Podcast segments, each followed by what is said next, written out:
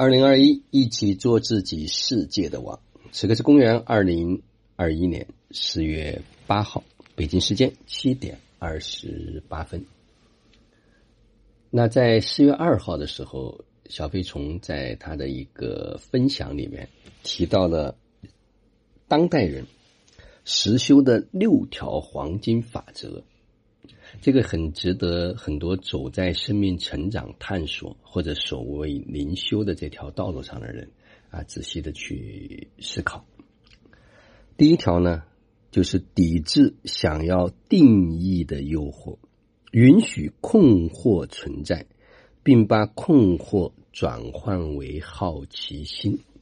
就是在这个修行的路上、成长的路上，我们会接触到各种不同的方式和方法，会有各种不同的就是这样的一种啊名词、名相啊这些定义，就是不用去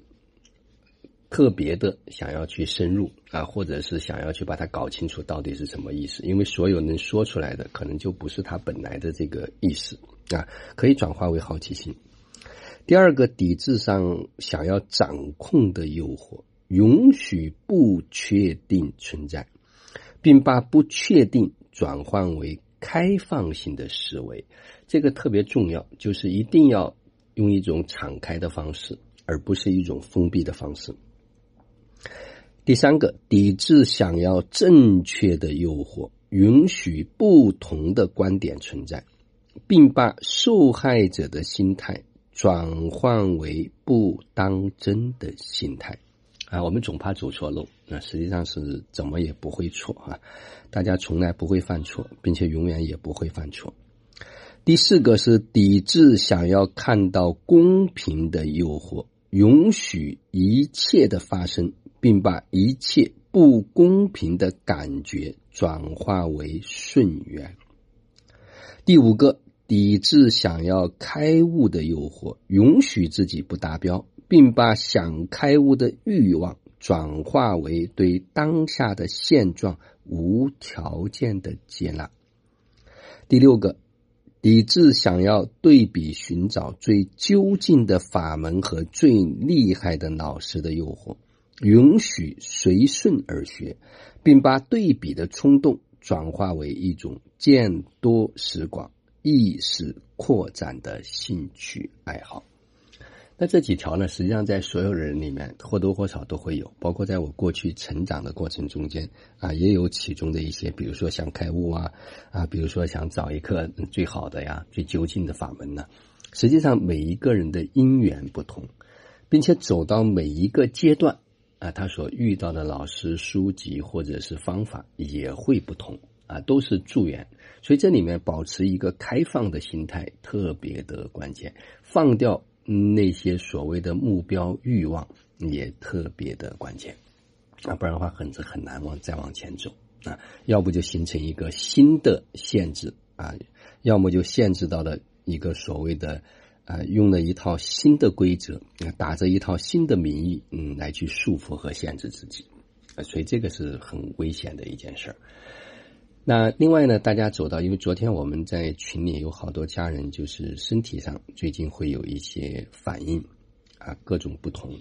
那我就提醒大家啊，无论发生什么，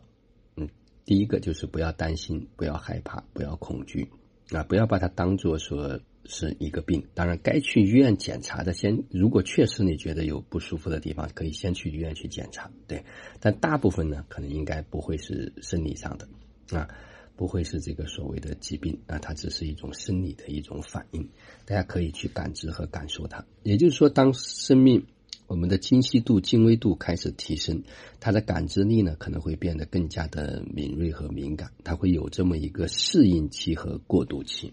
所以，首先在心理上啊，我们啊不要出现恐慌，那该检查检查，该去查指标查指标。啊，如果查完指标各种也没有，那大家我们再回来啊，很安心、很安定的来去跟这个啊不舒服待在一起。那另外的话呢，我们多跟自然、大自然去接触，嗯，多能够跟自然去融入，走入到这个自然的环境里面。那第三个呢，多跟高能量的人能够待在一起啊，少跟那些低弱能量的群体啊混杂在一起，跟大家去谈论是非呀、八卦呀，那都是属于一种消耗啊，多去滋养，少去消耗。那另外的话呢，第四个呢，就自己啊可以多做一些静心冥想啊、打坐啊，包括过去我们所做的滚背也好、站桩也好啊，各种对身体有益的啊，在能力范围内不要不要过度啊，就是去做一些训练。所以这些方面呢很重要，大家可能随着往前走，呃，身体也会有各种的这种所谓的反应会出来啊，它也是我们升级的一种表现。所以当然还有一点，就是最后一点就是及时的去补充加强，就是这个营养的支持啊，然后呢再就是充足的休息啊，能够不想动了，那就好好的可以请假休息一下啊，让自己身体迅速的。能够去修复回来，所以这都有会有一个过渡期和适应期。在这个阶段，只要没有恐慌、没有担心，做做好该做的一些事情啊，无论是休息也好、营养也好，就是提升能量也好，啊，这个都会帮助大家很快的走出来啊。昨天也有个家人分享，他是大概当天调整，当天就嗯症状就就消失掉了。所以在这个特殊的时期。啊，照顾好自己，守护好自己的能量啊，不断的去扩充自己的心量，扩展自己的意识，都非常非常的重要。好了，就让我们每一天、每一刻、每一分、每一秒，都活在爱、喜悦、自由、恩典和感恩里，执行生活道，有道好生活，做有道之人，过有道生活。